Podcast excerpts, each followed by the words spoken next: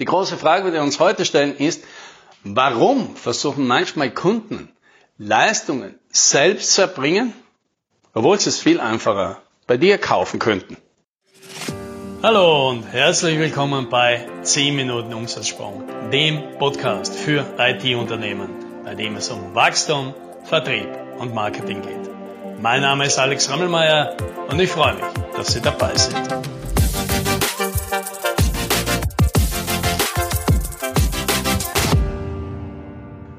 Als äh, junger Ingenieur, Elektronikingenieur, der ich damals war, hatte ich einen großen Traum oder einen großen Wunsch und ich wollte mal einen, quasi einen Computer von vorne bis hinten mit allem drum und dran selbst bauen.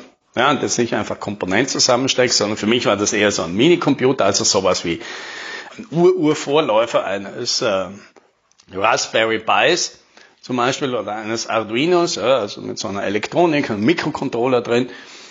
Die Elektronik wollte ich selber bauen, dann musste ich natürlich ein Betriebssystem für das Ding da bauen, damit man das gut programmieren kann. Und äh, in Maschinensprache und dann habe ich halt drauf noch irgendeine Steuer- und Regelungssoftware in C gebaut. Ja, eben. Und ich habe es tatsächlich irgendwann einmal alles zusammengebaut und das hat auch funktioniert. Ja, mit unglaublich viel Arbeit und verhältnismäßig wenig Funktionen, aber von vorne bis hinten habe ich alles alleine gemacht und ich war da auch dann sehr stolz darauf.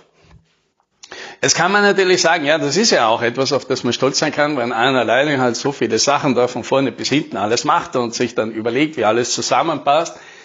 Die andere Perspektive ist natürlich, bis zum Schluss wurde mit viel Aufwand eine unterdurchschnittlich gute Hardware mit einem unterdurchschnittlich guten Betriebssystem und einer unterdurchschnittlich guten Software darauf produziert.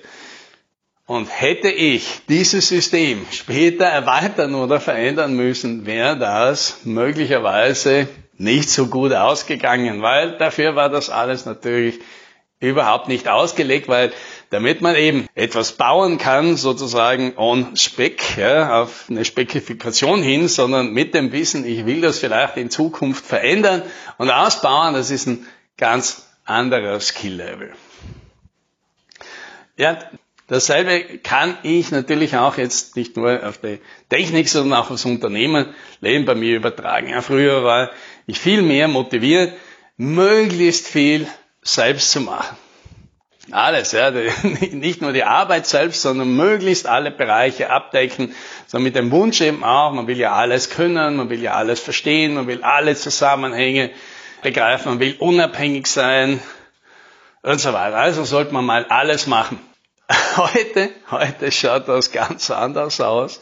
Wenn ich heute auf die meisten Sachen, wenn bei uns irgendwas aufpoppt, wo man jetzt nicht genau weiß, wie das geht, dann ist eben nicht mehr wie früher der erste Griff dorthin und sagt, ah, da gibt's doch sicher ein Buch, wie man das macht, da gibt's doch sicher Anleitungen, wie man das macht.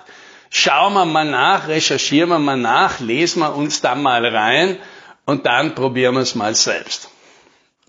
Das Ergebnis ist fast immer genau das gleiche wie früher. Mit unglaublich viel Aufwand machst du ein unterdurchschnittlich gutes Ergebnis. Ja, nachher bist du vielleicht ein bisschen stolz und denkst, jetzt hast du wieder was gelernt. In Wahrheit weißt du noch nicht mal, was du gelernt hast, und du bist wahrscheinlich so ein Amateur, dass du gar nicht, nicht verstehst, wie schlecht das ist, überhaupt, was du da machst. Im Gegensatz zu jemandem, der ein Profi ist. Ja? Und ein Profi, das ist heute der erste Schritt, den ich in den meisten Sachen mache. Ja? Sag, wenn wir uns mit irgendwas nicht auskennen, und damit meine ich jetzt nicht solche Kleinigkeiten, wo man sagt, ja, wie schaltet man eben PowerPoint die Animationen aus? Ich meine, dafür ist natürlich Googlen und eine einfache Anleitung perfekt. Aber davon rede ich nicht. Ich rede von aufwendigen Dingen. Also sagen, ja, ich will einen, einen Webstore auf meiner Seite haben. Ja, zum Beispiel.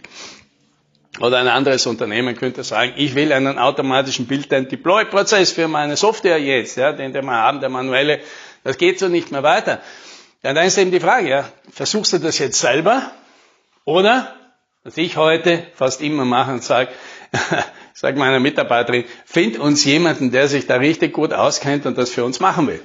Und tatsächlich ist das meistens gar nicht schwer, weil es gibt Leute, ja, die schreiben darüber, die schreiben eben die Bücher dazu, die machen die Kurse dazu, die machen Seminare dazu. Und fast alle diese Leute, die findet man ja gut, die wollen ja auch gefunden werden, die sind alle gut erreichbar. Und die kann man einfach anquatschen. Die meisten sind total happy, dass man überhaupt mit ihnen redet und sagt, kannst du das für uns auch machen?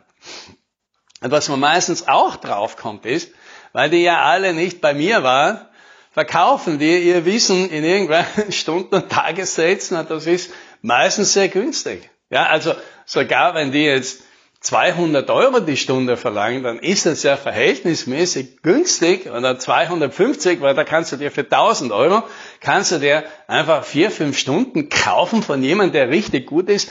Und in den vier, fünf Stunden hilft der dir in der Regel so viel weiter, wenn er das Problem nicht eh schon komplett löst. Und viel billiger geht's halt einfach nicht.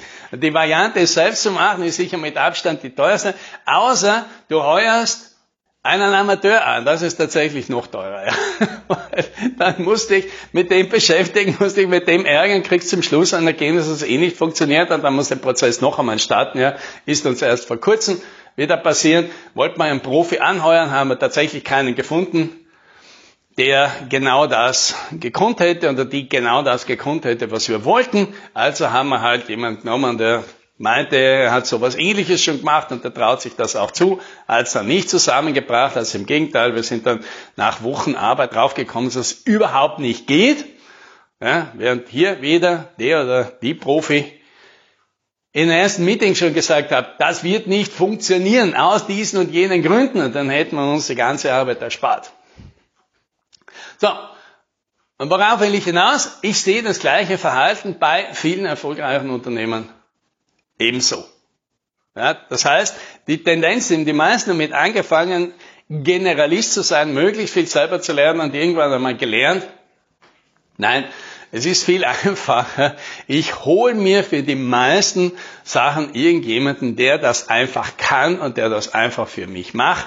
Das ist in der Regel die mit Abstand beste, schnellste und unterm Strich in der Regel auch günstigste Lösung, obwohl die Leute natürlich manchmal schon was kosten. Und da würde ich heute sagen, ja, das ist durchaus ein guter Test, um herauszufinden, sage ich jetzt einmal, wie erwachsen, ja, das ist vielleicht jetzt nicht der beste Begriff, aber der erste, der mir einfällt, jemand im Unternehmerleben ist, wenn der auf ein Problem kommt, das nicht verstehen, sagt, ja, ich will jetzt, weiß ich nicht, eine Vertriebsstrategie entwickeln, was macht er jetzt? Geht er auf ein Seminar und liest ein Buch und liest ein paar Blogposts und versucht das dann selber? Und dann sucht er sich einfach jemanden, der sagt, wer hat sowas für Leute wie wir schon ein paar Mal erfolgreich umgesetzt, ja, wer kennt sich da aus, wen können wir anheuern für bezahlbares Geld? Im Gegensatz dazu, und das Problem kennst du wahrscheinlich auch, dass deine Kunden irgendwann mal sagen, nachdem du ihnen alles erklärt hast, so schön das Angebot machst und gesagt, ja, alles ganz toll, findet man super, aber wir probieren es jetzt erstmal selbst. Ja, was denkst du dir? Okay, alles Gute, wir sehen uns in einem Jahr an genau der gleichen Stelle wieder. Das ist das, was ich mir meistens denke. Ja? Viele Sachen sind einfach schwer zu lernen. Und deswegen bin ich auch weggekommen, ich selbst in meinem Angebot, habe früher viel Trainings und Coachings gemacht und bin da heute stark weggekommen und gesagt, das mache ich wirklich nur noch in den ganz wichtigen Dingen. Ja, also wenn, ein Unternehmen sagt, Value Selling wäre für uns ein guter Ansatz, dann würde ich sagen, dann ist das ein wirklich guter Skill, den man lernen sollte. Ja, den muss man dann auch lernen, weil den macht man ja auch ständiger. Das wird ja auch zu einer Kernkompetenz im Unternehmen. Dann ja, aber die meisten anderen Sachen, zum Beispiel in unserem Bereich, wie entwickle ich ein gutes Einstiegsangebot? Wie entwickle ich eine gute Vertriebsstrategie? Wie baue ich einmal bei mir ein Content Marketing auf, um Leads zu, zu finden, die genau das wollen, was ich will? Das sind Sachen, wieso willst du das lernen? Das machst du sowieso nur einmal, wahrscheinlich, oder beziehungsweise dann erst so spät wieder, dass du eh schon alles vergessen hast. Und es jemandem beizubringen, was früher der Ansatz bei mir war, ich bringe mir bei, wie das geht, das ist einfach fünfmal mehr Arbeit, als ich mach's einfach für einen Kunden. Und ja, für mich selbst ist das nicht unglaublich skalierbar, aber das ist jetzt auch nicht mein, mein Ziel. Ja, deswegen bin ich heute da und äh, hatte erst gestern ein Gespräch und gesagt, kannst du uns das beibringen? Ich sage, nein, aber ich kann es für dich machen. Ja? Das ist viel billiger, viel schneller, viel günstiger, viel effektiver unterm Strich. Und du wirst das eh nicht wahrscheinlich noch einmal machen. So, und was heißt das jetzt? Ist das jetzt die übliche Debatte, Spezialist versus Generalist? ja und nein. Ja, also mein Ansatz ist, wir ein Spezialist in genau den wenigen Dingen, die dein Unternehmen auszeichnen und ausmachen und was die zwei, drei wichtigsten Kernkompetenzen deinem Unternehmen sind, da solltest du Ultra-Spezialist werden und für alles andere solltest du Generalist werden, der einfach nur versteht, wie finde ich jemanden und wie evaluiere ich jemanden, der mir helfen kann und bringe den in meine Organisation, damit er das durchzieht. Und dann funktioniert das auch. Und das wünsche ich dir.